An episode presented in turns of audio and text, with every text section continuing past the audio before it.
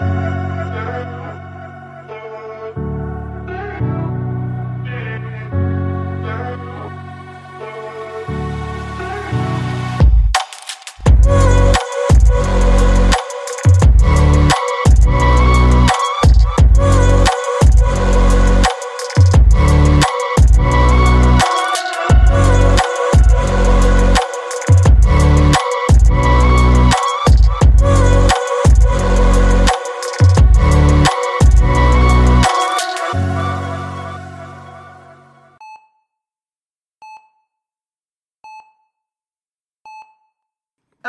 petit couac, on s'est aperçu que ça n'enregistrait pas. Donc, nous allons commencer cet épisode par un petit poème Le chêne et le roseau. Le chêne un jour dit au roseau Vous avez bien sujet d'accuser la nature. Un roitelet pour vous est un pesant fardeau. Le moindre vent qui d'aventure fait rider la face de l'eau vous oblige à baisser la tête. Cependant que mon front au Caucase pareil, non content d'arrêter les rayons du soleil, brave l'effort de la tempête. Tout vous est aquilon, tout me semble zéphyr. Encore, si vous naissiez à l'abri du feuillage dont je couvre le voisinage, vous n'auriez pas tant à souffrir. Je vous défendrai de l'orage. Mais vous naissez le plus souvent sur les humides bords des royaumes du vent. La nature envers vous me semble bien injuste. Votre compassion, lui répondit l'arbuste, part d'un bon naturel. Mais quittez ce souci. Les vents me sont moins qu'à vous redoutables. Je plie et ne romps pas. Vous avez jusqu'ici, contre leurs coups épouvantables, résisté sans courber le dos. Mais attendons la fin. Comme il disait ces mots, du bout de l'horizon accourt avec furie le plus terrible des enfants que le Nord eût porté jusque-là dans ses flancs. L'arbre tient bon, le roseau plie. Le vent redouble ses efforts et fait si bien qu'il déracine celui de qui la tête au ciel était voisine et dont les pieds touchaient à l'empire des morts. Le chêne et le roseau de Jean de La Fontaine. Un petit bug, mais ça va, tout roule. Bonjour, bonsoir, bienvenue dans le podcast Soyez sympa, soyez soignant. Le podcast des gens qui vous veulent du bien. Aujourd'hui, j'ai le plaisir et, que dis-je, l'immense privilège de recevoir une euh, collègue, consoeur, enfin, jusqu'à l'année dernière en tout cas, qui a eu un parcours super atypique et qui va se présenter justement maintenant. Bonjour Héloïse, comment ça va? Bonjour, euh, ça va très bien. Est-ce que tu veux bien nous raconter ton parcours? Alors, parcours riche. Euh, donc, euh, j'ai 32 ans. J'ai débuté euh, infirmière à 20 ans. J'ai débuté ma carrière en oncologie, dermatologie, soins palliatifs. Ensuite, j'ai fait une pause de un an où je suis partie à l'étranger. J'ai ensuite travaillé en Nouvelle-Calédonie en tant qu'infirmière. Je suis revenue en France, j'ai travaillé deux ans en intérim avec une spécialisation réa, soins intensifs et urgences. Ensuite, je me suis encore remise en question, j'ai pas mal baladé et du coup, j'ai travaillé dans la prestation de santé et aussi en tant qu'infirmière formatrice. Ouh, ça va, c'est quand même pas mal. C'est pas mal, une carrière, bah, 12 ans de carrière. C'est ouais, correct, oui. C'est pas mal. attends, tu disais que tu as quitté quand même il y a un an, c'est ça à peu près euh, Euh, non, j'ai quitté en mai de cette année. Mai de cette année, oui. Donc Ouais. ça fait vraiment il y a peu, quoi. Et du coup, euh, on va, si tu veux bien, on revient sur ton parcours euh, infirmier, Mhm. celui que je connais un peu mieux, bien qu'on ait euh, deux parcours différents. Euh, donc du coup, tu as fait 5 ans en tant qu'infirmière, Oui, en soins palliatifs. oui, dermatologie, oncologie, soins palliatifs. Et euh, comment c'était? Passionnant. Ah oui, donc du coup, passionnant. Donc évidemment, on va faire une petite redite parce qu'il y a eu un petit bug tout à l'heure, donc on va nous rire un petit peu, euh, de nous répéter. Euh, donc du coup, c'est passionnant et euh, bah, c'est intéressant parce que je trouve que souvent c'est difficile de... Enfin, c'est un peu comme on pourrait dire une dissonance cognitive d'associer passionnant et soins palliatifs et oncologie et dermatologie. Des disciplines qui semblent un peu dures. Euh, mais euh, moi, dans mon parcours, de ce que j'ai entendu, parce que je n'ai pas travaillé dans ces services, ni eu de stage dans ce service, j'ai souvent entendu dire que ce genre de service était vivant. Très. Et donc, du coup, est-ce que tu peux nous dire pourquoi, euh, comment ça se fait? Parce qu'en fait, on rentre dans le quotidien des gens, de la famille. On devient vraiment un. voire même parfois presque un pilier pour cette famille et ce, ce patient ou Mm. cette patiente. Et euh, oui, c'est très vivant parce qu'on a besoin aussi de décompresser de ce que nous on vit en tant que soignants, Ouais. de eux-mêmes ce qu'ils vivent. Ils ont Ouais. besoin des fois d'en rire. Ouais. Euh, j'ai toujours été fascinée par, euh, par la résilience de ces personnes. Mm. Ils m'ont appris l'humilité et mille autres choses. Et moi, j'ai toujours dit, grâce à eux, j'ai compris que la mort, ça pouvait être beau. Et euh, c'est facile d'arriver à garder une euh, distance, parce que dans notre métier d'infirmier, on parle souvent de distance soignant-soigné. C'est une chose dont j'ai parlé dans le premier épisode qui, euh, au fil de l'histoire du métier d'infirmier, a beaucoup évolué. Mhm. Mais là, du coup, dans ce genre de service où l'affect est vraiment très important, comment on arrive à, à finir sa journée en étant... euh, C'est particulier. Moi, je remets dans le contexte, j'avais 20 ans, donc des fois, j'ai pris plein de fouets. Mon premier décès, la personne avait 26 ans. Ouais, Mon premier décès dans le Ah ouais, donc l'identification... euh, Un petit peu. Euh, on va pas se mentir, ça n'a pas toujours été simple. Euh, Ouais. Mon refuge, c'était l'équipe. Ouais. Clairement, parce que j'avais une équipe en or. Et, Ouais, il y avait quelques anciennes. Hmm. C'était vraiment. En fait, moi, je suis arrivée dans le service, j'étais la nouvelle, la petite jeune, et c'était une équipe qui avait pas trop bougé depuis 5-10 ans. Ouais, c'est bien. Et donc, en fait, c'est soit ça passe ou ça casse, et moi, elles m'ont coucouné. Ouais, c'est bien. Ouais. Ah ouais. Et pour transmettre, c'est bien d'avoir des anciens aussi. Ah ouais, franchement, c'était super. Et Mm. du coup, elles m'ont appris euh, ce qu'était le soin palliatif. Et j'ai adoré. Et oui, la distance est compliquée. C'est une des raisons aussi pourquoi je suis partie. Parce qu'au bout d'un moment, en fait, j'arrivais plus à mettre cette distance. Mais j'ai réussi quand même pas trop mal pendant 5 ans. Et puis après, on est aussi humain. Et des fois, on pleure et c'est OK, en fait. Oui, en fait, c'est apprendre que ce qu'on vit est normal. Enfin, ouais, c'est ça. Ce, ce parcours, ce qu'on traverse, euh, on doit pas être en permanence des robots, on doit apprendre à accompagner, à mettre de l'empathie. Et évidemment, des fois, on se laisse traverser euh, par euh, les émotions et c'est pas un mal parce que justement, l'inconvénient qui a été noté dans l'histoire, dans toutes les méthodologies qu'il y a eu par rapport au- à cette fameuse distance soignant-soigné, quand on est trop distant par rapport aux, soign- aux soignés, euh, enfin, à la personne dont on s'occupe, euh, je ne veux pas non plus caricaturer trop par ce terme-là, mais euh, on se retrouve à, bah, du coup, à être totalement froid, dépassé et pas forcément concerné par le soin, et donc du coup, on, on arrive à des situations aberrantes. Ça. Donc, il faut trouver le juste milieu, mais bon, il faut quand même savoir s'y s'impliquer, quoi. Le juste milieu, je pense l'avoir à peu près eu pendant 4 ans. Et la dernière année, c'est là où c'était compliqué. Parce que justement, ça m'est arrivé d'être très froide. Ouais. Euh, Ah, tu te protèges. C'est ça, Oui, oui. et à d'autres moments d'être à l'inverse un peu trop Eh oui, impliqué. eh oui, oui. Donc c'est là où j'ai voulu dire stop, et c'est pour ça que je suis partie de ce service. Ouais, c'est au bout de 5 ans quand même que tu t'as- tu- Ouais. t'es mais c'était pas sur le moment que tu, tu voulais dire stop, c'était au bout de 5 ans tu t'es dit Mm. en faisant le pour et le contre, il y avait des moments où tu n'arrivais pas encore à trouver ça. ta juste mais tu étais jeune aussi. Exactement, Jeune dans ta carrière et jeune dans ton âge. exactement. OK. Ouais, bah oui, c'est normal. Euh, moi je pense que j'ai commencé la, la- la formation infirmière un peu plus tard que toi en, ter- en termes d'âge. Et pour autant, euh, on voit quand même que c'est l'expérience qui fait qu'on appre- qu'on apprend à petit à petit Bien à sûr. trouver le juste équilibre. Et même encore, on le recherche euh, au bout de 10 ans. Quoi. Ok, et euh, donc t'es parti et tu t'es dit, et pourquoi pas des petites vacances qui dureraient que deux ans? Alors vacances, oui et non, parce que j'avais pas infirmière, on gagne pas des milliers et des cents, hein, donc euh, Et en plus, là, c'est un congé sans solde sur une dispo. exactement. C'était un congé sans solde sur une dispo de la fonction publique, donc on touche rien et on n'a même pas le droit au chômage du coup quand on est en disposition de la fonction publique. Donc je suis partie avec 800 euros en poche, hein, donc Mhm. c'était clairement pas beaucoup et beaucoup d'utopie. Ouais. à l'autre bout du monde, en Nouvelle-Zélande. Je parlais Ouais. pas la langue. Très bien, quoi. Ouais. Je- je- Belle initiative de ma part. Et pendant un an, j'ai du coup pas du tout été infirmière. Ok, et t'as fait quoi alors Euh, j'ai bossé, euh, d'abord je faisais un peu les ménages dans les guest house, c'est euh, tout ce qui est auberge de jeunesse pour accueillir euh, les voyageurs comme moi. Mhm. Et après je faisais la plonge dans un resto, mais c'est tellement bien passé que j'ai fini chef cuistot. Bon, Ça, c'est cool ça quand même. Oui. Comment t'as fait Le talent. Le talent, le talent, sans formation. T'arrives à dire, écoutez-moi, des perfs ou de faire cuire du poulet, c'est pareil. C'est exactement ça.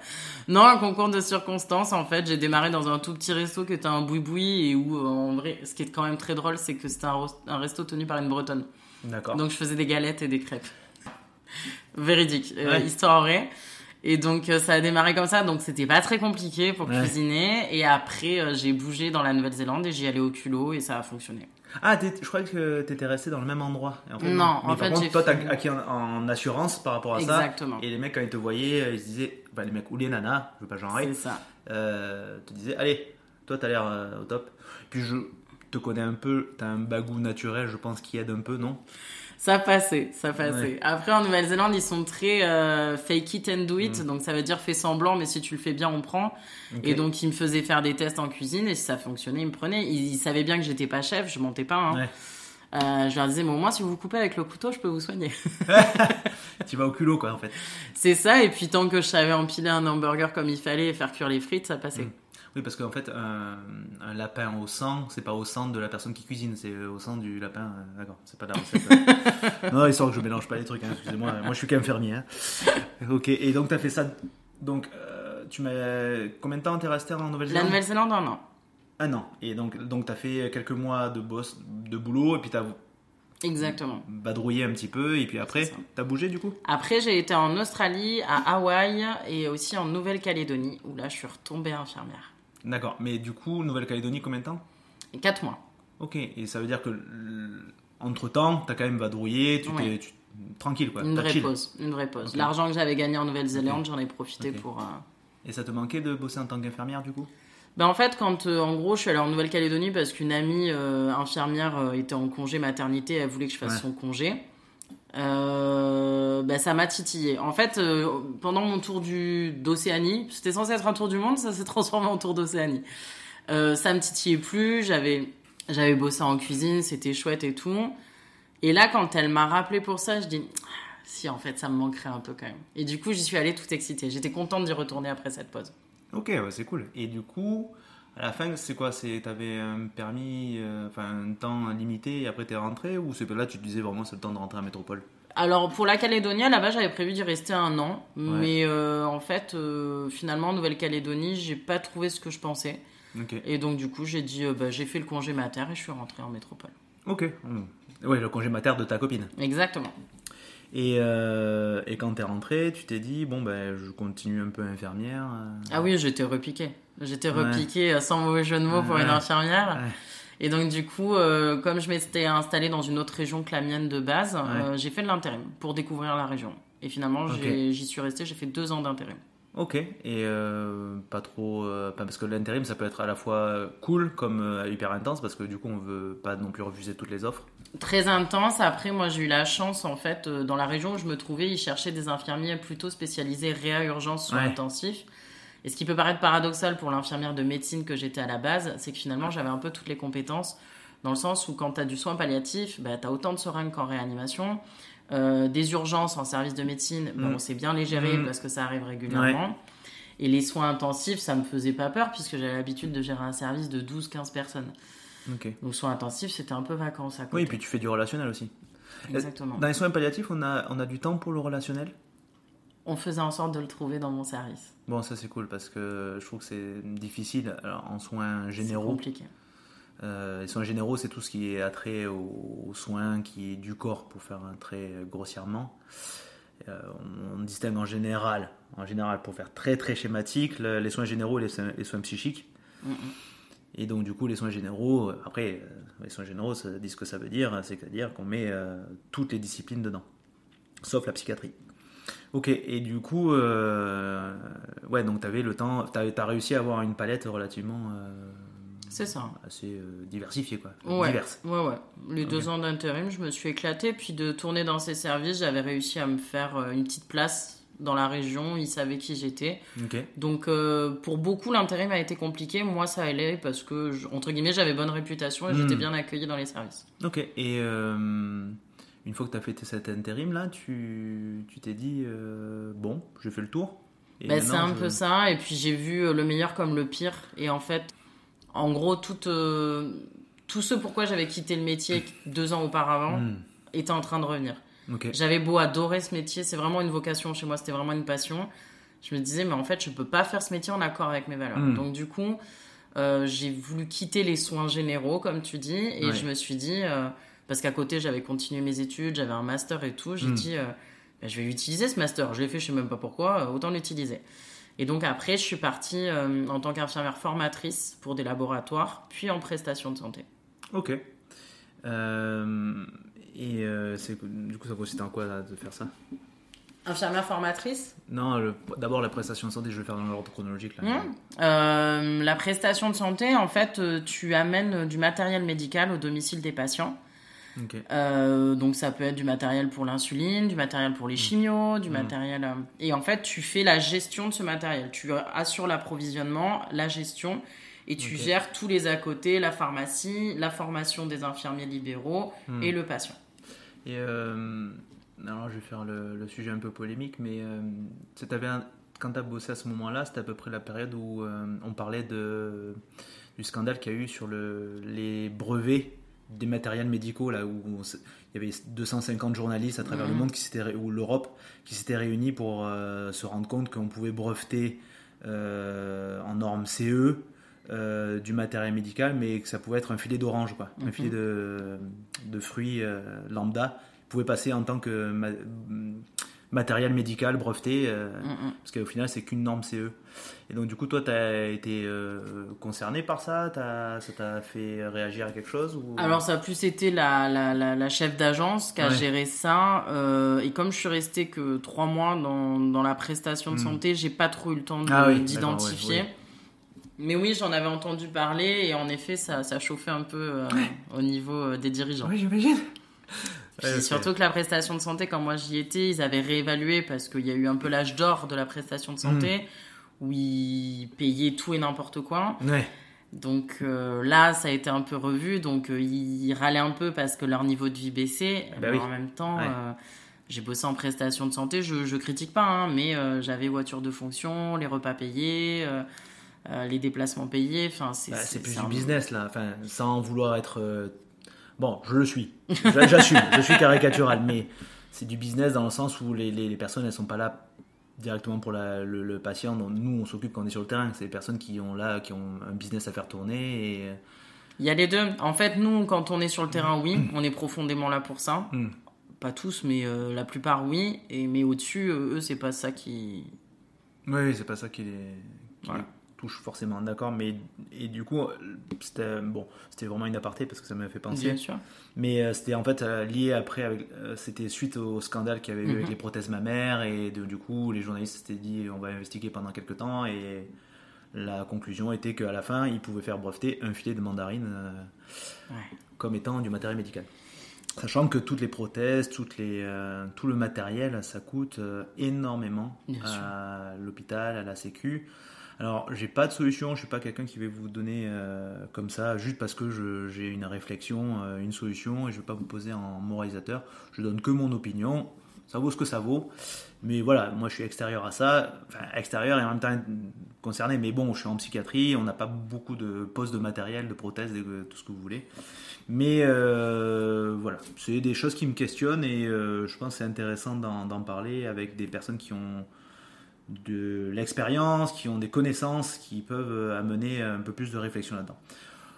C'était la grosse aparté, euh, on pourra peut-être en parler plus tard, mais euh, voilà, c'était vraiment histoire de faire un petit lien avec ce que tu racontes.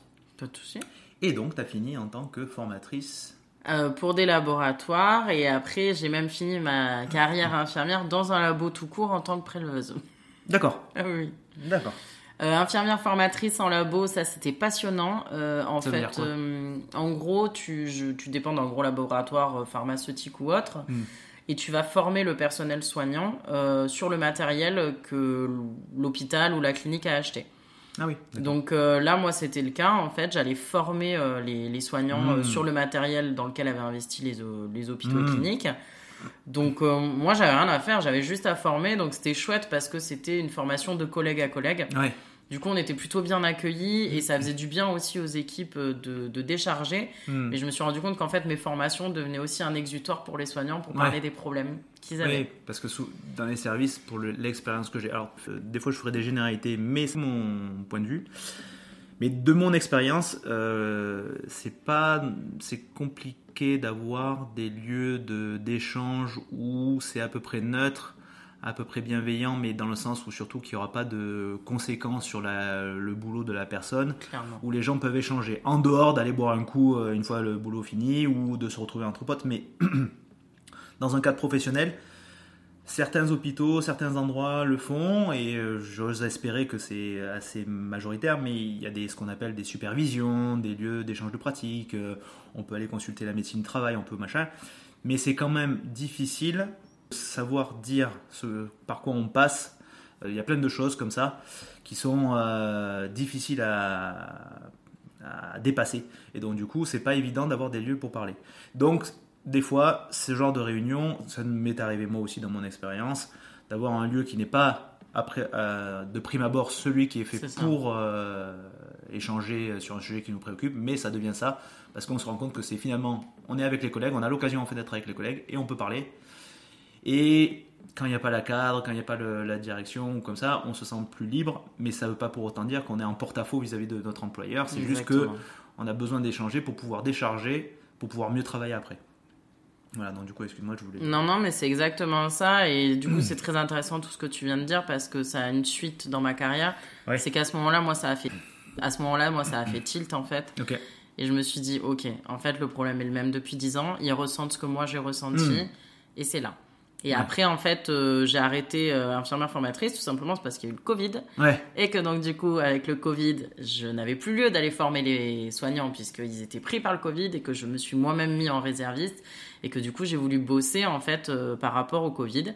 Et c'est là où, en fait, un concours de circonstances a fait que je me suis retrouvée à bosser en laboratoire pour faire des tests Covid à la chaîne, des centaines par jour et des prises de sang. Et ce truc qui devait être un peu temporaire, finalement, je l'ai fait presque deux ans, un an et demi, deux ans. Encore une fois, pas de charge mentale. Euh, en fait, ce que je ne supportais plus dans le métier, c'était la charge mentale imposée et par les dirigeants et par un système Hmm. et par moi-même qui a tendance à être euh, très euh, dur euh, parce que ben, on n'a pas un bout de papier derrière, on a un patient. Donc euh, j'étais assez intolérante à l'erreur et je voulais à tout prix. euh, Ouais, ben, en fait, on se retrouve dans des injonctions paradoxales. C'est exactement ça. On a des personnes qui s'occupent d'établissements qui sont formés pour, euh, on va dire, faciliter l'organisation à la fois administrative, à la fois du soin, à la fois matériel, mais qui ne sont pas avec nous sur le terrain. Donc c'est difficile pour eux de réaliser tout ce que ça implique pour nous quand on aurait fait remonter des choses. Après, de notre côté, évidemment, on n'a pas la notion de ce que font les managers, ce que font euh, les cadres, la hiérarchie. Et donc, du coup, ça, se retrouve avec des quiproquos, des malentendus ou des difficultés. Malheureusement, quand on est sur le terrain, c'est pas nous qui avons les euh, manettes sur le, le matériel et sur la gestion euh, des moyens. Et donc, du coup, on se retrouve un petit peu dans des situations euh, compliquées pour pouvoir euh, travailler au mieux avec les patients. Et euh, je pense que, évidemment, je suis partisan de, de dialogue plus important. Bien sûr. On voit toutes les grèves hein, qu'il y a dans, à travers la France, à travers les hôpitaux, à travers les cliniques, à travers les, toutes les corps de, pro- de, tous les corps de métier euh, qui sont euh, liés aux soins, où en fait on se retrouve dans une euh, difficulté pour pouvoir euh, tchatcher entre les différentes parties prenantes de, du même ensemble. Bon, je fais des digressions comme d'habitude. Euh, mais donc tout ça pour arriver que je comprends tout à fait ce que tu dis que c'est euh, c'est fatigant de se voir à la fois s'occuper de personnes dont bah, le- la vie est entre nos mains quand même pour certains Complètement. et donc et à la fois devoir répondre à- aux exigences matérielles euh, humaines et compagnie que dont dépendent les établissements dans lesquels on travaille Exactement. Ouais. Et donc c'est compliqué, ouais. Et donc du coup, c'était un peu difficile d'être en fait dans ce qu'on appelle une charge mentale finalement. C'est ça. Et, euh, et en fait, d'avoir bossé dans ce labo, ça m'a vraiment permis de, de, de comprendre en fait pourquoi je ne voulais plus être dans les soins. Hmm. Parce qu'en fait, je culpabilisais presque Hmm. de quitter mon métier d'infirmière qui était Ouais. ma vocation. Je me disais, mais putain, désolé, hein, je suis vulgaire, mais c'était vraiment, putain, hello, mais, mais tu l'aimes ce métier, Hmm. mais en même temps, il est en train de me détruire. Vraiment, j'avais une relation quasi schizophrénique, toi qui bosses en psy, avec mon métier, où je l'aimais autant que je ne le supportais plus. Et donc, du coup, euh, comme je te disais tout à l'heure, ça avait fait tilt, ou quand j'étais infirmière formatrice, les gens, euh, ça devenait un exutoire, et je prenais toujours ce temps d'ailleurs pour qu'il y ait un exutoire. Et à un moment donné, j'ai compris, j'ai dit, ok, en fait, infirmière, je le serai toujours. C'est profondément ancré dans mon identité. Mais actuellement, je ne peux plus l'être dans les conditions actuelles. Ça ne veut pas dire que le métier d'infirmière n'est pas faisable, c'est pas ça, mais c'est que ça ne- me correspond plus. Ouais, oui. Et c'est pour ça que j'ai bifurqué après sur le coaching spécialisé pour les soignants. Oui, je- de toute façon, on constate quand même que c'est de plus en plus compliqué de recruter des infirmiers. Mais là, on parle pour notre chapelle, mais euh, je veux évoquer que ce soit bien les éducateurs, SP, que ce soit euh, les, euh, les aides-soignants, que ce soit les tout corps de métier. Je ne vais, pas- je vais pas les faire la liste là, mais vraiment, hein, je- tous les corps de métier sont concernés, touchés par le problème de recrutement et de problème d'effectifs. On, on est en panne de d'acteurs du soin. Mhm. Mais complètement. Bah, c'est pour ça aussi qu'il y a eu des lois euh, qui concernent, qui consistent à créer des maisons de santé pour qu'en fait finalement les gens restent un peu à domicile. bon, on va pas. La façon dont ça a été amené des fois était un peu maladroite, on va dire, mais euh, voilà, c'est, euh, on va dire qu'on cherche des pansements sur des fractures ouvertes. Donc, et là, donc tu as fait tout ça, Mhm. et après, tu t'es dit, je vais Coacher les soignants. coacher les soignants. Et pas que, mais euh, principalement les soignants. Oui, parce qu'en fait, j'ai réalisé que le problème, ça. Alors, je vais, je vais partir sur un truc, tu vois, t'es fort en, di- en digression, moi aussi. On va faire Euh, une compétition. c'est parti, les gars, préparez-vous. C'est qu'à un moment donné, euh, c'est inscrit aussi dans notre ADN soignante. À la base, les soignants, c'est quoi? Hmm. C'est des bonnes sœurs. Ouais. Et donc, il y a tout ce sentiment de culpabilité derrière. Moi, j'ai gardé la tonsure du moine, pas de la bonne sœur. Et donc, du coup, t'as as cette culpabilité vachement associée dans notre identité. C'est d'ailleurs sur ça que jouent les cliniques, les hôpitaux, nos patrons. Euh, oui, mais si tu remplaces pas ta collègue, Ouais. ça veut dire que. Ouais. Et donc, je l'ai eu pendant très longtemps, ce sentiment de culpabilité. Et là, en fait, d'être en labo, j'ai eu vraiment un peu ce. Tu sais, je- tu peux appeler ça le caméraman ou la position méta. Le moment Mm. où je me suis un peu extirpée. Ouais, pas du Tu recul. vois toujours ma schizophrénie, hein, elle est pas loin. et vraiment j'ai dit, mais attends, attends, attends, là je, je défocus le truc. Ah ouais, non, mais en fait le problème c'est pas vraiment nous. En fait, nous on fait comme on peut avec ce qu'on a. Et, euh, et en fait, le souci c'est peut-être tout autre chose. Et donc en fait, je me suis dit, bon, je veux plus être soignante, mais je veux pas sortir du soin. Je fais quoi? Eh ben tiens, si je m'occupais des soignants. Ok, Et euh, parce qu'en fait, je, je voulais être l'écoute que je n'ai pas trouvée à l'époque. ok. Et donc, ça consiste en quoi alors? Ben, consiste Parce que t'es pas, t'es pas thérapeute. Alors, c'est de la thérapie brève, le coaching. Ah, d'accord. Si, si, le, diplôme que j'ai est reconnu par l'État. ok. Bon, parce qu'en fait, du coup, et pendant longtemps, il y a eu la, ce qu'on appelait, les- enfin, ce qu'on appelle toujours hein, des psychothérapeutes. Oui. Pendant longtemps, il y avait une euh, zone, enfin une, euh, comment dire, euh, quelque chose, enfin, ah, je vais y arriver. Une zone blanche, une zone Une zone grise un peu floue sur le contexte légal de la psychothérapie, qui pouvait être psychothérapeute, qui pouvait prétendre à devenir psychothérapeute. Ils ont tranché il y a peu, c'est euh, grosso modo euh, maintenant c'est les psychologues et les psychiatres qui Oui. peuvent devenir psychothérapeutes.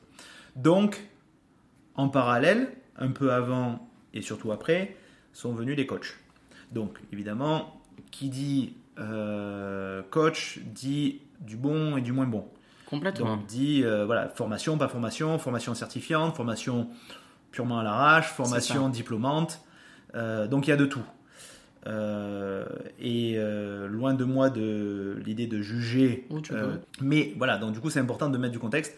Coach, ça peut tout vouloir dire. Donc c'est pour ça c'est bien de préciser quand vous avez un coach, de savoir qui est cette personne, quelle formation elle a fait, Oh oui. et bien apprendre à repérer quelqu'un qui va vous aider vraiment à construire quelque chose et celui qui ou celle qui va euh, être là plus pour euh, d'autres raisons mais ça peut dépendre de mille choses même avec les meilleures intentions des fois Oh oui. on fait de la merde donc voilà c'est juste apprendre à bien discerner toujours euh, rechercher les infos chercher la source donc c'est important donc très bien. coach Donc moi, je suis coach. En fait, la formation que j'ai faite dans ma volonté, c'est une formation qu'on appelle RNCP.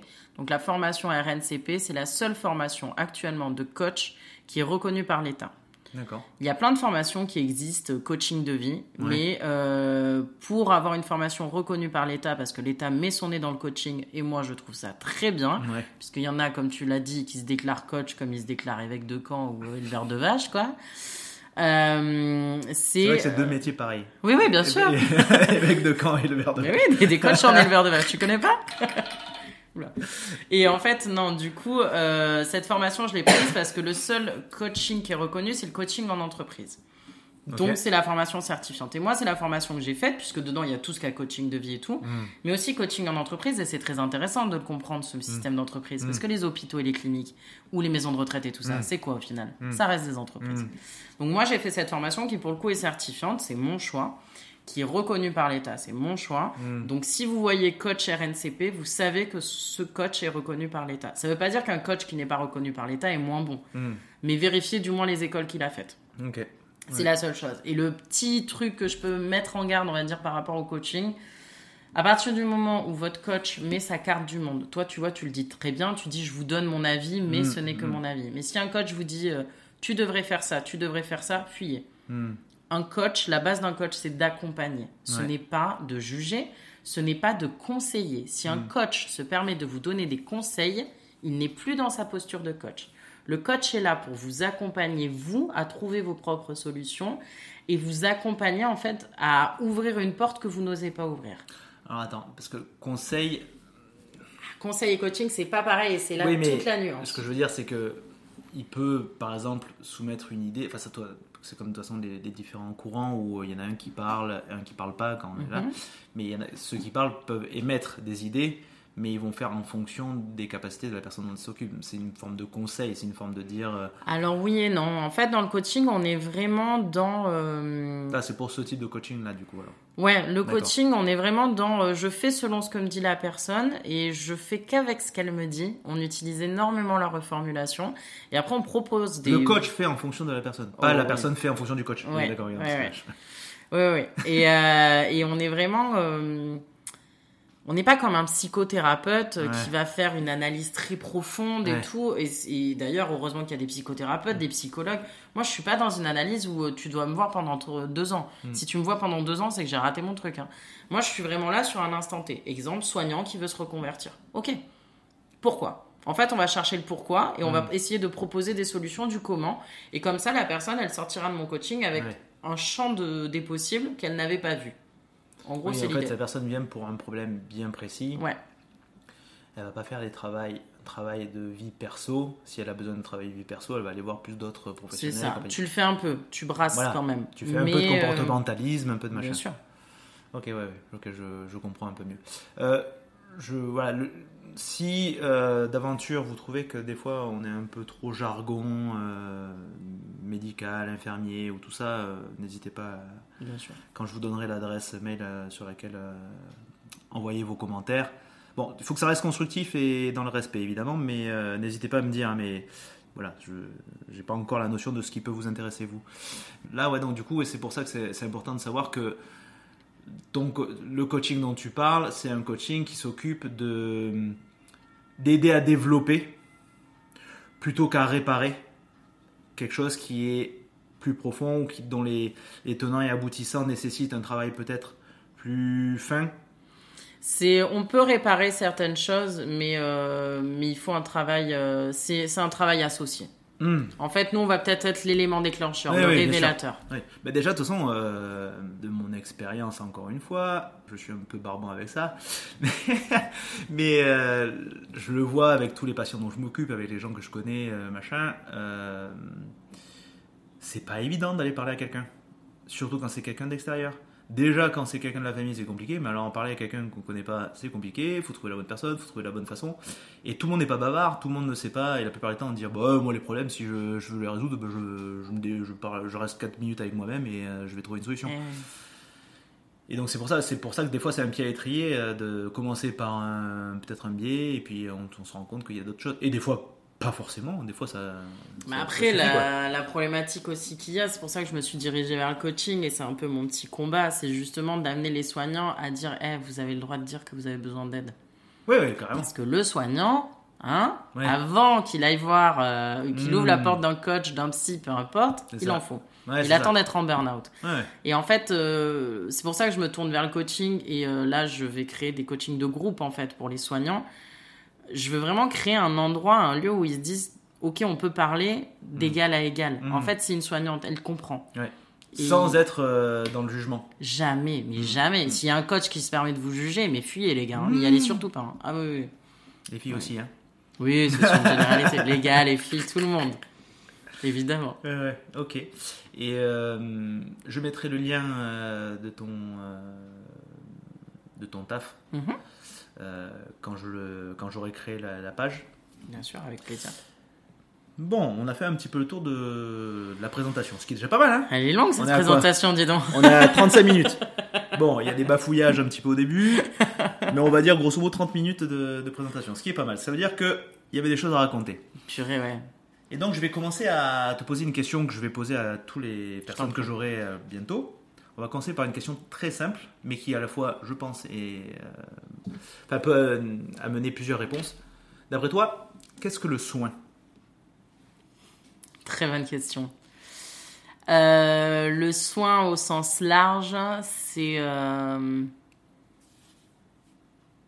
prendre du temps pour accompagner ou, réparer quelque chose ou quelqu'un. Donc, le soin nécessite une- forcément une aide extérieure? Non, le soin peut venir de soi. Ok.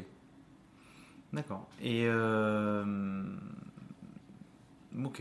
Et euh, là, j'ai pas de, j'ai pas d'enchaînement parce que je pensais qu'on allait amener plus de choses, mais le, enfin, Ah, j'ai été exhaustive. non, mais j'allais être euh, rebondir. De toute façon, je vais être amené à ça parce que si je pose la question à chaque fois aux gens, euh, d'un moment, je vais pas forcément avoir de la répartie à chaque fois. Euh, D'accord. Mais du coup, alors, de ce fait, qu'est-ce qu'être soignant? Être soignant, c'est euh, bah, pour le coup être accompa- accompagner quelqu'un euh, vers vers une guérison ou pas, mais c'est en tout cas accompagner une personne qui se retrouve dans un état qui n'est pas euh, le sien à la base.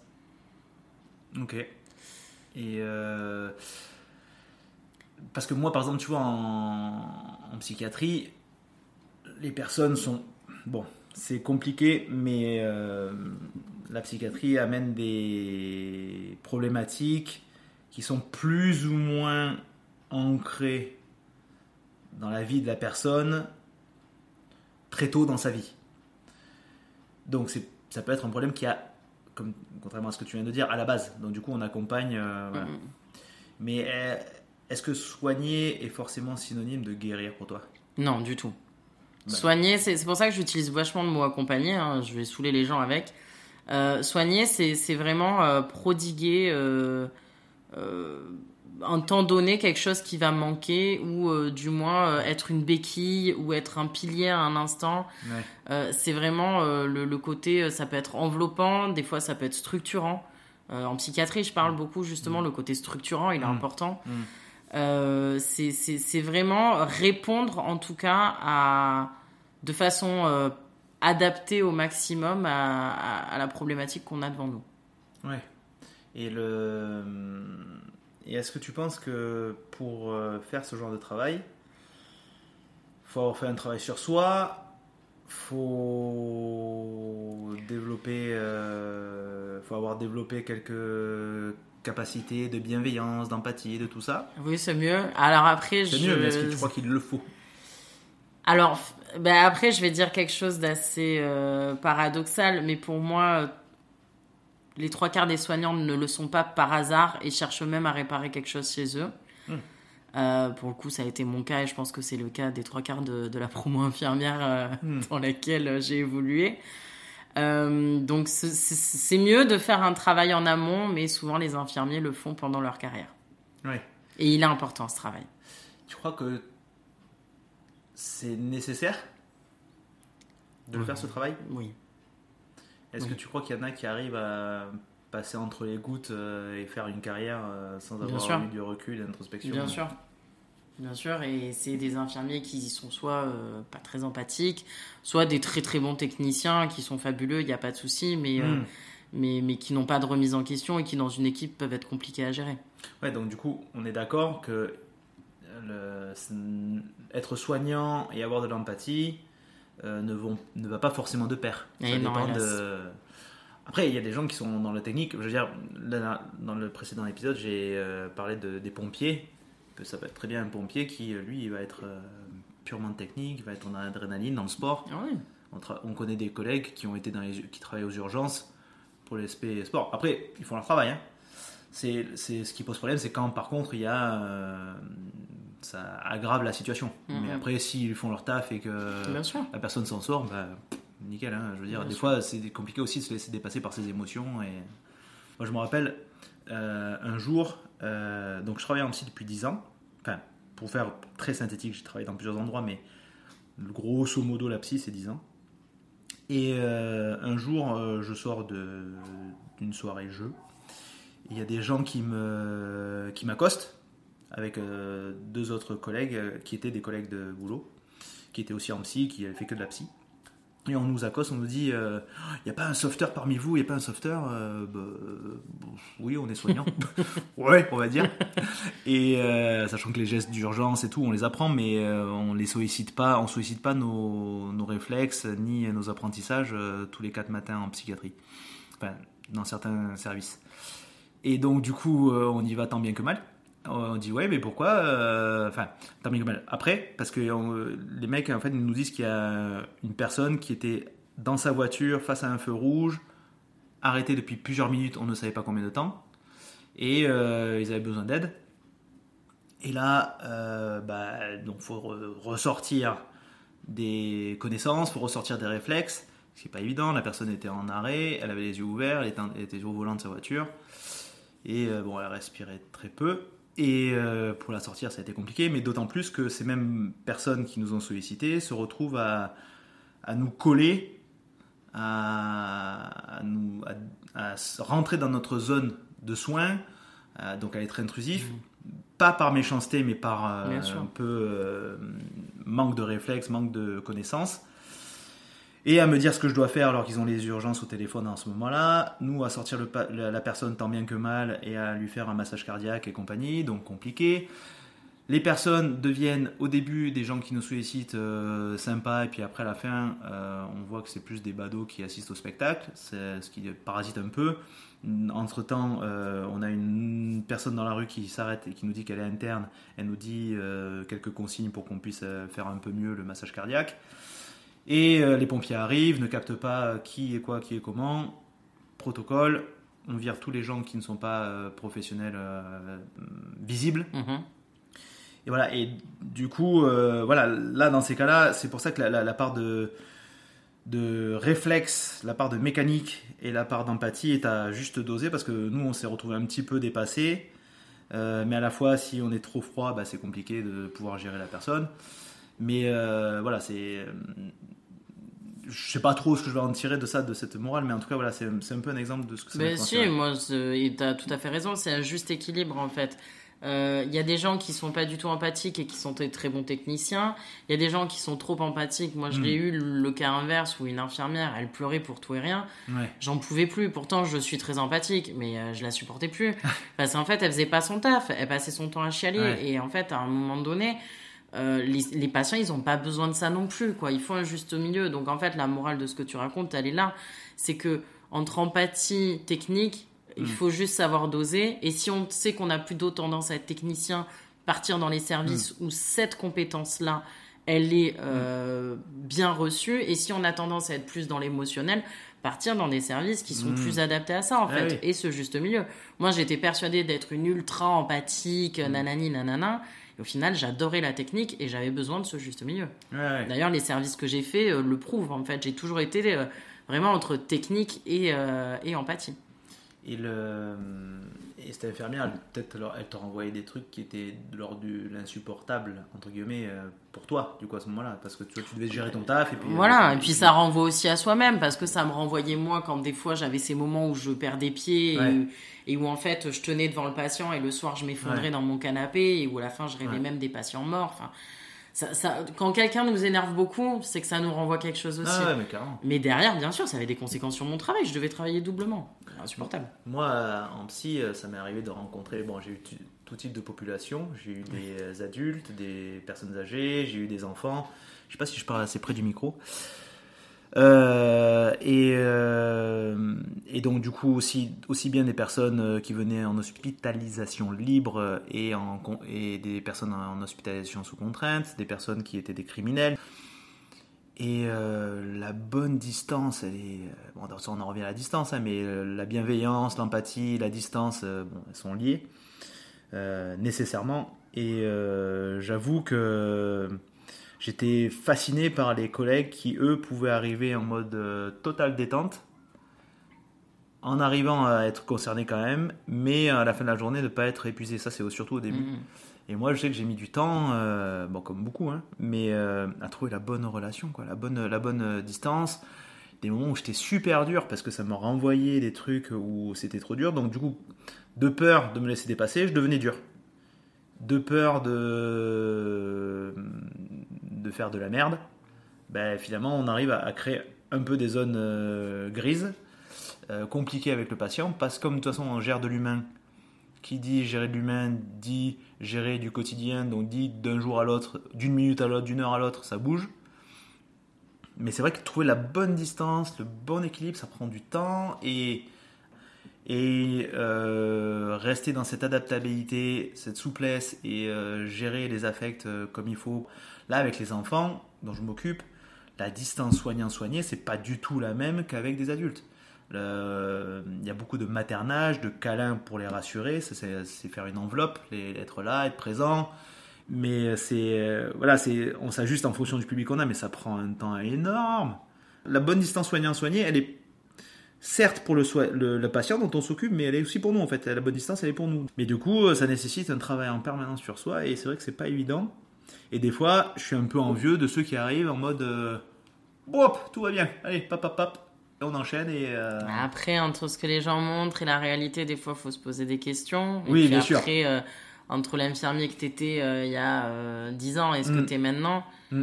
euh, moi, pour moi, une des solutions, c'est l'expérience. Ouais, c'est clair. Non, mais c'est clair.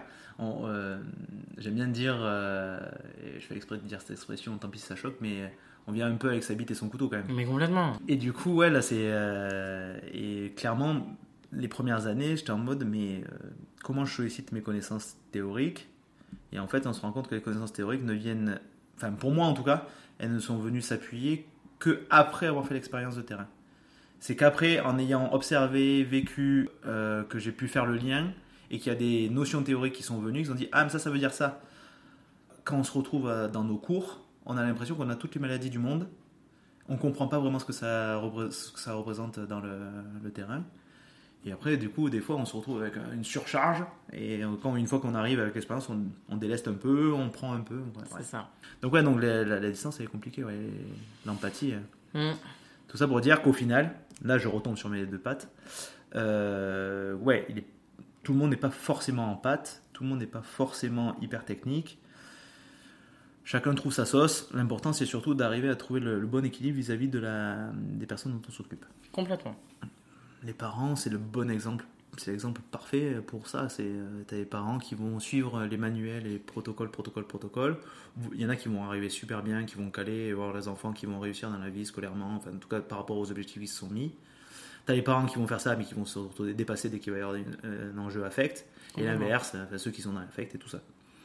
Mais ça, c'est vachement intéressant, quoi. Mais euh, de se rendre compte que finalement, on est des êtres humains dans tous les sens, hein, à tout moment. Ah oui.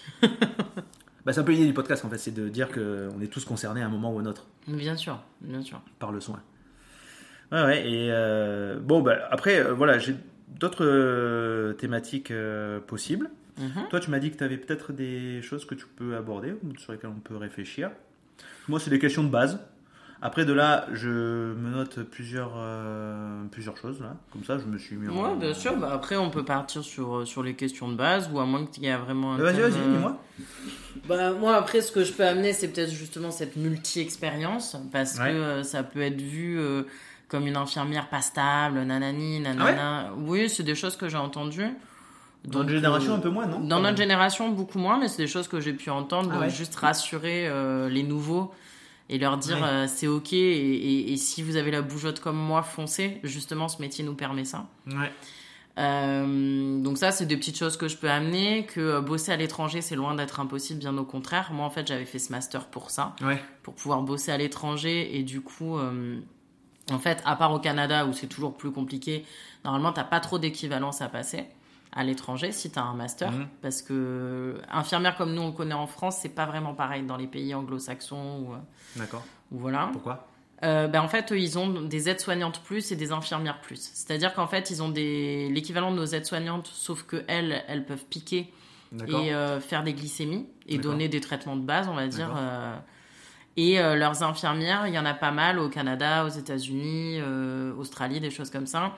Euh, elles ont un droit de prescription, par exemple, de tout Mm. ce qui est bas de contention euh, ou euh, des, des médicaments en lien avec la spécialité dans laquelle elles bossent. Mais est-ce que du coup, c'est il y a un inconvénient? Parce que là, tu dis euh, aide-soignant plus, machin. Je voudrais pas que les gens, quand ils entendent, ils se disent on est moins bien que. Pas du tout, du tout, il n'y a pas Qu'est-ce d'inconvénient. la, la difficulté du Ben coup, en fait, le truc, c'est que nous, avec notre diplôme français, si on va à l'étranger, on ne sera pas infirmier, on sera Mm. aide-soignant plus. Ouais. Ce qui est génial, hein. Enfin, Mm. moi, je veux dire, sans Mm. mes aides-soignantes, je suis rien. hein. Moi, j'ai Ouais. toujours bossé en binôme avec mes aides-soignantes. Je suis très équipe à fond. Ouais. Donc, pour moi, il n'y a pas vraiment de différence. Il y a des aides-soignantes, euh, c'est des mini-médecins, limite, quoi. Euh, mais, euh, mais donc, du coup, euh, si on va à l'étranger, si on veut bosser à l'étranger, notre diplôme ne nous permet pas d'être infirmier comme on le pense. Oui, Voilà, Oui, c'est juste ce les prévenir. Voilà. mais on peut s'imaginer quand même, ceci dit, pour pas imaginer que c'est idéal d'être forcément dans le monde anglo-saxon infirmier. Non, loin de là. Je pense que c'est une charge de travail en plus Bah, après, c'est une responsabilité en plus. Oui, complètement. Et puis après, euh, faut pas oublier qu'à l'étranger, bon déjà, euh, être infirmier à l'étranger, il faut parler la langue du pays, hein, c'est la Mm. base. Et euh, deuxième chose, c'est qu'il faut comprendre que le système n'est pas du tout le même. Sorti de la. France, la première Mm. chose qu'on demande aux patients, c'est la carte bleue, c'est pas la carte vitale. hein. Ouais. Donc ça, c'est des notions aussi qu'il Mm. faut avoir. Voilà, Ouais. c'est juste ça. Ou si les gens ont des questions, Ouais. qu'ils n'hésitent pas à revenir vers euh, vers moi, vers toi.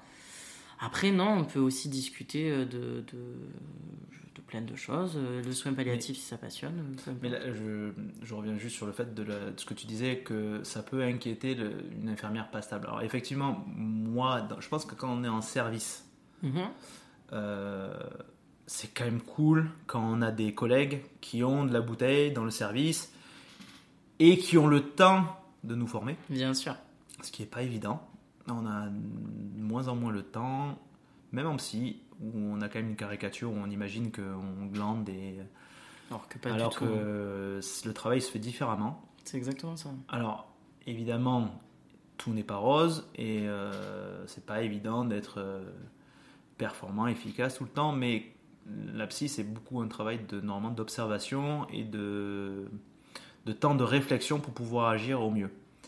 C'est ce que devrait faire, enfin, ce qu'on, dans l'idéal, ce qu'on devrait faire. Aux soins généraux, où c'est plus. Le, alors, c'est dans des caricatures, hein, je, reste bien là-dessus. hein, on est d'accord qu'il y a de tout et de n'importe quoi, enfin il y a de tout et son contraire euh, dans tous les domaines, mais soins généraux va, ça, va être plus dans l'aspect où il y a un problème, il y a une action à réaliser dans un temps donné et on le fait. Et là où euh, souvent ce que j'entends comme témoignage de la part des collègues qui sont en soins généraux, c'est qu'ils n'ont pas le temps d'avoir du relationnel. Bon, et donc avoir des gens qui ont du temps pour nous former, parce que eux ils ont l'expérience, c'est bien. Mhm. Mais aussi avoir quelqu'un qui a bossé avec une diversité de compétences et qui en a réussi à faire une réflexion globale, cohérente, pour pouvoir après, en tout cas, à tout le moins, au moins par ses, par ses actes, si ce n'est par euh, son enseignement, en, en faire bénéficier ses collègues, c'est super. Et puis on a de la chance dans notre métier, voilà, même dans, au sein d'un même établissement, on peut demander à changer de service. Complètement. Donc voilà, mais c'est vrai que c'est de plus en plus rare dans l'expérience que j'ai vue. Je vais le répéter, mais 50 000 fois ce coup de l'expérience que j'ai. Bref, mais le- dans ce que j'ai vécu, c'est vrai que c'est de plus en plus rare des- par rapport aux gens que j'ai rencontrés de voir des collègues qui sont là depuis 10 ans. Ah, bien C'est de moins en moins. C'est vrai qu'il y a une fatigue, il y a quand même ce luxe-là qu'on peut dire, qu'on peut pas nier de pouvoir changer. Voilà. Et en même temps, euh, il y a plein de choses où euh, on a l'impression que euh, si on va pas voir ailleurs vite fait, ben on- ça sera trop tard après. Donc il y a un peu de ça, il y a un peu de tout, c'est un peu mélangé. Moi, je sais que j'ai varié pas mal de, de lieux et de services pour un même employeur. Là, je suis en pédopsie depuis bientôt deux ans. Mais parce que j'ai estimé que le précédent service dans lequel j'ai été 5 ans, psy adulte, psy d'admission, euh, par rapport aux conditions dans lesquelles j'ai évolué, j'avais estimé qu'au bout de 5 ans, c'est bon, j'étais bien. Et je ne voulais pas, je ne suis pas parti avec regret, je suis parti avec c'est bon, là j'ai suffisamment eu d'expérience et là l'opportunité d'aller en pédopsie, qui est un travail qui m'intéressait depuis longtemps, c'est faite, donc j'y suis allé. Donc voilà, mais euh, je pense que c'est important d'avoir les deux, d'avoir des gens en fait qui se forment en permanence, qui restent au même endroit ou qui varient. Mais le tout c'est qu'après ça puisse se transformer en expérience euh, dont au moins le patient pourrait profiter. Ah oui, ne jamais rester sur ses acquis. Et pour ça, le métier d'infirmière, il est incroyable. C'est qu'en fait, tu apprends tout le temps, tu bouges Mm. tout le temps. Et moi, j'ai des collègues euh, en dermato où j'ai bossé. Elles y sont restées 15 ans. Mais euh, les chimios évoluent, les traitements évoluent, et donc elles apprenaient toujours. Ouais. Ça, c'est la base du soignant. On veut être soignant, euh, bah, sois prêt à te former constamment, ne reste pas sur tes acquis et, euh, et, et, et sois l'infirmier que tu as envie d'être. Enfin, je veux dire, tous les deux, on a des carrières opposées, Mm. Ouais. et pourtant on s'entend. Enfin, elles sont pas opposées, mais elles sont, elles sont pas les mêmes. Pas du tout, voilà. Mais euh, Ouais. moi, mon père est un infirmier, mais mon père est un infirmier ISP, puisqu'à l'époque, c'était séparé. Donc, mon père n'a fait que de la psychiatrie. Les ISP, c'était les infirmiers de secteur psychiatrique, puisqu'il y a 30 Ouais. ans de ça, c'était séparé les soins généraux et la psychiatrie. Ouais, c'est ça. Et mon père, qui n'a fait que de la psychiatrie, quand je lui parle, on- n'a pas le même langage. Non, mais c'est normal. Et pourtant, on a tous les deux le même diplôme. On est tous les deux infirmiers. Mais on n'a pas du tout. euh. Donc, c'est ça qui est quand même intéressant. Et que même si personnellement, j'ai quitté le métier d'infirmière pour mes raisons, ce qui est valable pour moi n'est pas valable pour Mm. autrui. Et ce qui est passionnant dans ce métier, c'est que tu peux être l'infirmière que tu as envie d'être ou l'infirmier que tu as envie d'être. Hmm. Tu peux être mille infirmiers. Moi, j'ai Ouais. été une infirmière de soins palliatifs, puis une infirmière d'urgence. Rien à voir. J'ai fait de la réa comme j'ai fait de la médecine et de la Ouais. gériatrie. Rien à voir. J'ai fait de la formation comme j'ai fait de la prestation, du commercial. Rien à voir. Et c'est ça qui est passionnant. Moi, en tout cas, ça a comblé ce besoin que Mm. j'ai, cette curiosité intellectuelle que j'ai de perpétuellement apprendre. Et, puis de toute façon, euh, quand même, faut pas négliger le fait qu'on fait un parcours professionnel pour soi aussi. hein. C'est important. Ah, Donc du sûr. coup, si des gens ont envie d'arrêter le métier d'infirmier, ben, ils- ça leur Bah, apporté c'est de pour eux. Et, Bien sûr. et c'est cool, quoi. Mais euh, vraiment, c'est l'idée de, de- Je pense que c'est important que les gens communiquent et que, quels que soient les chemins qu'on prenne, ça puisse profiter au moins pour soi, au moins pour les gens qui nous entourent ou les gens dont on s'occupe. Et ça, euh, c'est super. Et quelle que soit la durée du temps. euh, parce que ça sera toujours intéressant, à minima, d'avoir quelqu'un qui arrête au bout de 5 ans et de savoir pourquoi. Et de voir en quoi, nous, ça nous permet d'alimenter notre réflexion sur notre euh, boulot. Ou sur notre vie, ou sur notre. Comme ça. C'est un peu aussi le, le vœu pieux que j'ai avec ce- cette émission-là. C'est que. Si à un moment ce qu'on dit peut faire écho chez vous et que euh, ça vous fait sens et que vous arrivez à enlever un peu les digressions que nous avons fait euh, à droite à gauche et que vous en avez tiré quelque chose, quelques substances intéressantes, tant mieux. On Mais vous voilà, promet, il n'y a pas de bière à côté, on est sage. hein. j'ai bu du thé glacé.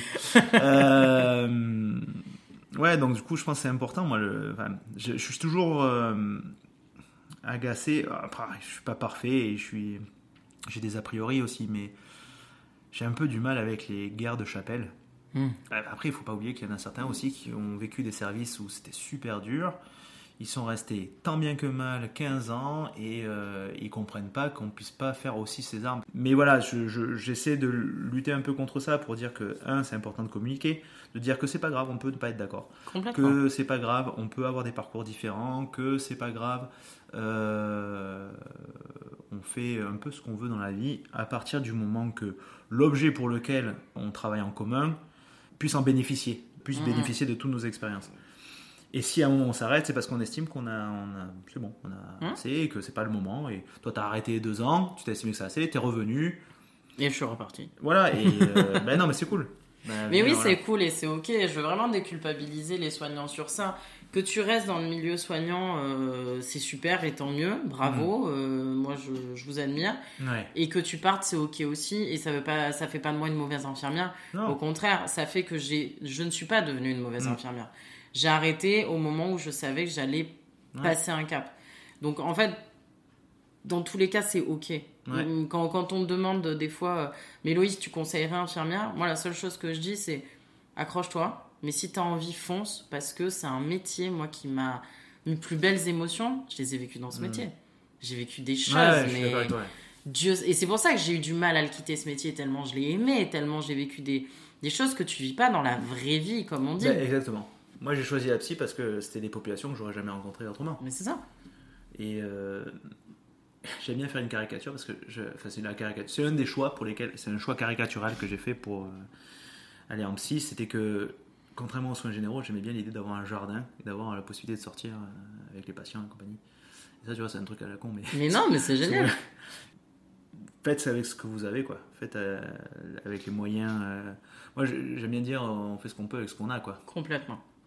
Et donc, ouais, pas de, pas de jugement. Et euh, pourquoi? Des fois, on est un peu la tête dans le guidon, on est un peu euh, dépassé. Et puis, euh, bon, des vies perso qui sont des fois complexes. Cumulées au boulot, c'est difficile. Là, par exemple, je me rappellerai de l'exemple, une fois, il y avait dans la dépêche un hôpital qui, avait, qui s'était mis en grève parce que faute de moyens et voulait fermer le service. Je vais rester flou parce que, un, j'ai pas l'info, et deux, ça sert à rien de particulièrement citer. Ça peut se retrouver dans les, sur internet. Euh, et du coup, des collègues, donc je les appelle des collègues parce que même si j'ai pas bossé avec eux, euh, se retrouvent à faire grève et à se dire bon, on va faire le, la grève du zèle au moins parce que malheureusement, enfin, dans nos hôpitaux, euh, la plupart du temps, quand on fait grève, ça, ce n'est que affiché sur notre blouse, mais on continue à travailler. hein. C'est ça. C'est pas une grève où on n'est pas là. Euh, mais là, vraiment, il y avait des grosses lacunes d'effectifs et du coup des gros problèmes dans le fonctionnement. Et donc les collègues se sont mis en retrait. On fait le droit de retrait pour une situation de danger qui pouvait mettre en danger des gens, des patients, aussi bien que des collègues, des personnes, du personnel. Et donc du coup, euh, une collègue finit sa nuit euh, sur sa grève, mais elle finit sa nuit et dit je vais pas, je vais aller me reposer. Normalement, on a surtout après des nuits, on a des repos réglementaires plus ou moins longs. Et là, euh, l'hôpital était tellement au pied du mur Mhm. que a utilisé le, un moyen qui est tout à fait légal, qui est de la réquisition. Et ce collègue-là, étant encore en service, ben, elle a enchaîné sa nuit. À sa maison, il y a un policier qui est venu lui dire ben non, madame, excusez-moi, mais vous devez aller rebosser. Voilà, c'est c'est un exemple, c'est pas partout. Euh, encore une fois, quand je, je mets un, un argument euh, comme ça qui peut être un peu négatif, je veux pas que ça soit vécu comme un truc qui se fait tout le temps. Non, non, bien Les sûr. soignants font un taf formidable. Il y a des agents administratifs qui permettent de faciliter les rouages. Il y a des moyens légaux qui sont réfléchis de façon à ce que ça puisse aider à fonctionner, à faire fonctionner la- le service public. Malheureusement, encore une fois, on se retrouve des fois quand même face à des économies budgétaires qui nous empêchent de travailler correctement pour des raisons des fois qu'on ne comprend pas. Et là, quand on a une collègue quand même qui vient euh, de bosser une nuit et à qui on dit va continuer à doubler ta journée en allant le matin, c'est compliqué. On aimerait que ça se reproduise le moins possible et qu'il y ait euh, du monde partout pour euh, faire fonctionner correctement les hôpitaux. Mm. Ouais, encore une fois, j'ai fait une migration, mais j'arrive à retomber sur mes pas. Donc, ouais, l'idée c'est que faites avec ce que vous pouvez, mais évidemment, on sait très bien que euh, bah, des fois, euh, on n'a pas le, le recul nécessaire pour pouvoir dire euh, bon, bah, je prends un peu une pause, je vais, je vais en vacances. Ouais, bah oui. Puis comme tu disais au début du, podcast, on est des humains qui bossons avec des humains. C'est ça. Donc Ouais. à un moment donné, entre nos émotions, les émotions de l'autre, ce mix Ouais. d'émotions, parfois, c'est détonnant. Ah bah ouais, c'est clair. Non, mais c'est. euh, Et après, c'est ça qui fait notre richesse, c'est ça qu'on aime. C'est, sûr. euh, Moi, je kiffe euh, travailler avec les gens avec qui je travaille. J'ai euh, vraiment 95% de mes expériences professionnelles. Alors là, je parle pour les gens que j'ai côtoyés au niveau collègue, super bonnes. Même les patients avec qui ça s'est mal passé, j'en garde une bonne expérience parce que, ben, mine de rien, ça m'a appris quelque chose. Euh, et j'ai rencontré des populations euh, super intéressantes, super vives, Bien super, qui m'ont apporté beaucoup. Et j'ose espérer à, ma à ma petite échelle, je leur ai apporté un peu. Voilà, mais c'est ouais, c'est un taf qu'on qu'on kiffe quoi. Mais voilà, faites avec ce que vous pouvez quand même. C'est pas, vous avez le droit d'un moment de dire, on fait une pause. Hum, hum. ouais. Bon, alors comment enchaîner? Comment trouver une transition? Je t'en prie. Sauf si tu as encore un peu d'autres choses à raconter, parce que là, l'idée c'est de trouver d'autres d'autres thèmes. Il y a un truc que je vais Je t'en prie. que, que je que j'aime bien faire On va imaginer que c'est vers la fin, mais si un autre sujet vient, comme on aime bien les digressions, on Pas y de part. souci. On part dessus. C'est quelles sont tes recommandations qui, Enfin, quelles sont les choses que tu fais dans ton quotidien qui t'aident à, bien vivre? T'as des reco- Est-ce que tu as des recommandations? Soit d'activité, soit culturelles, soit ce que tu veux Alors, quand j'étais euh, soignante pure, euh, le moment que j'adorais, c'était quand je sortais du taf, soit en voiture, soit à pied, de la musique. Vraiment, je me mettais de la musique et c'était mon moment. Le, le dernier boulot que j'ai eu là au labo, je pouvais y aller à pied de, de chez moi. Et j'adorais le matin, il y a personne, tu vas à pied, je me mettais ma musique et, et j'arrivais, et je sais pas, ça me mettait dans un mood en fait. Ouais. Et, euh, et donc plutôt de la musique énergisante, mais du coup ça me mettait dans un bon mood. Euh, D'ailleurs sur mon Instagram, j'avais créé à un moment donné euh, euh, le hashtag je décompresse du taf. Justement dans cette idée de donner des petites techniques pour qu'est-ce que vous faites vous pour décompresser de votre Mm. taf. Donc ce, que, ce que je peux proposer en fait dans, dans, dans ça, c'est en tant que soignant de façon générale ou dans notre vie,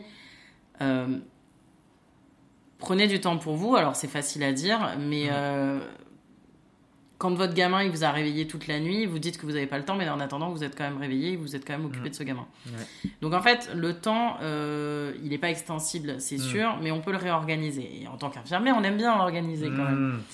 Et donc, du coup, l'idée, c'est de même 5 minutes, mais prenez juste 5 minutes, mais pour vous. Alors, si votre temps pour vous, c'est une douche chaude, eh ben, c'est ce temps pour vous. Mm.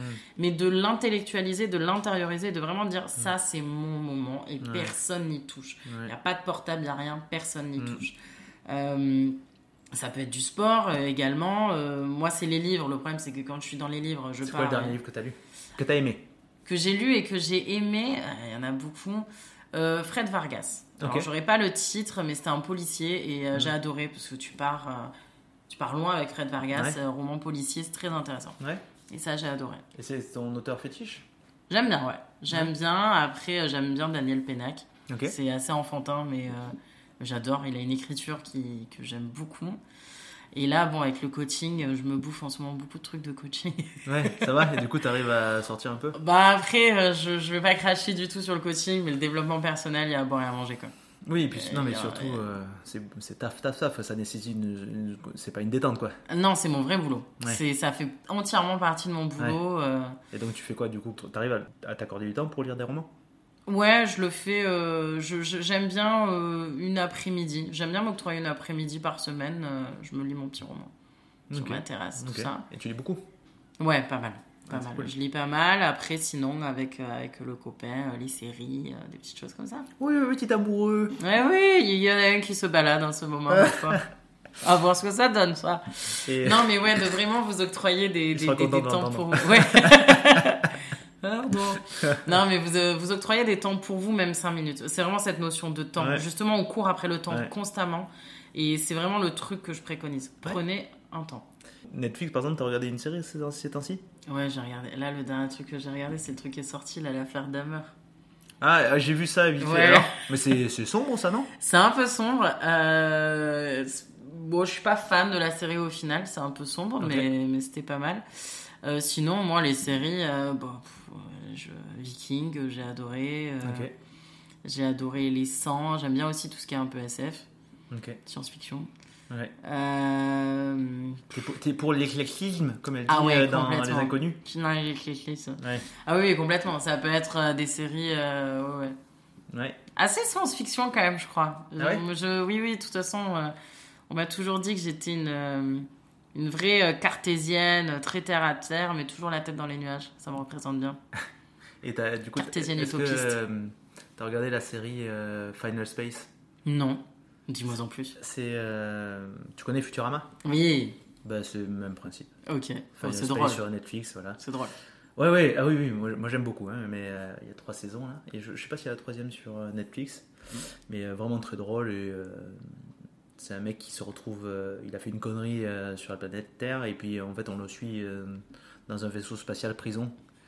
lui euh, il, il perd un peu la tête, et son le seul objectif c'est de bouffer les cookies qu'il y a dans le, le frigo, et l'ordinateur de bord le nargue à chaque fois, et du coup à chaque fois qu'il touche le cookie, sa peine s'augmente. Bref, et après ça part dans d'autres choses. Mais c'est très euh, Futurama-esque. Mais souvent, dans ces trucs-là qui paraissent con au premier abord, il y a, il y a des choses qui se cachent. Bah, Futurama, ils, ils étaient réputés pour. euh, Alors, ils disaient des conneries quand même, mais euh, d'essayer d'in- d'inclure quand même dans leur truc des, des principes euh, physiques intéressants. Alors, je pense que tous les principes physiques qu'ils ont abordés n'étaient pas bons, mais euh, ça, les scientifiques le, le- diront. Mais je crois qu'ils disaient, par exemple, quand il y a un moment, il y a, il y a un épisode avec les Harlem Globetrotters, qui sont des euh, génies scientifiques. Bon, il y a deux, trois équations, je crois qu'ils disaient conneries, mais il y a un principe quand même qui est intéressant qui en sort. Et le- la notion du temps aussi, de la relativité du temps, Mhm. qui était intéressante tout le long de la série. Mm, mm. Moi, j'ai kiffé cette série. hein. Ouais, elle est chouette. Je comprenais pas pourquoi elle était conspuée. euh, Ah non, moi je me il y a bien. des gens qui aimaient pas. Qui... Ben, elle, a, elle a pas marché, elle a été arrêtée plusieurs fois. euh, Oh ouais, moi par la- bien. Elle a été sur la Fox ou je sais plus quoi, après elle a changé. Et à chaque fois, ils se foutaient de sa gueule.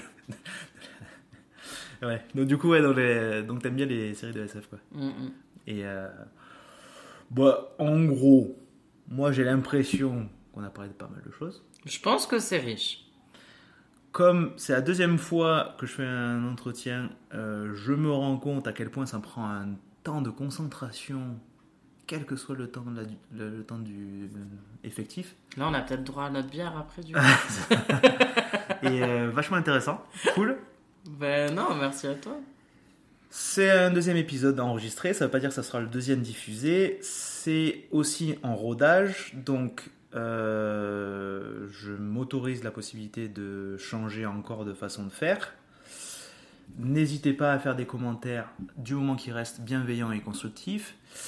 Euh, N'hésitez pas à me dire euh, si vous avez envie de faire passer vos expériences, si vous avez envie d'intervenir, si vous avez envie à un moment ou un autre que je vous interviewe. Si j'arrive à tenir ce podcast, parce que c'est quand même un sacré exercice pour moi, je tiens à vous dire que c'est la deuxième fois de ma vie que j'enregistre quelque chose. Et puis c'est du boulot, hein.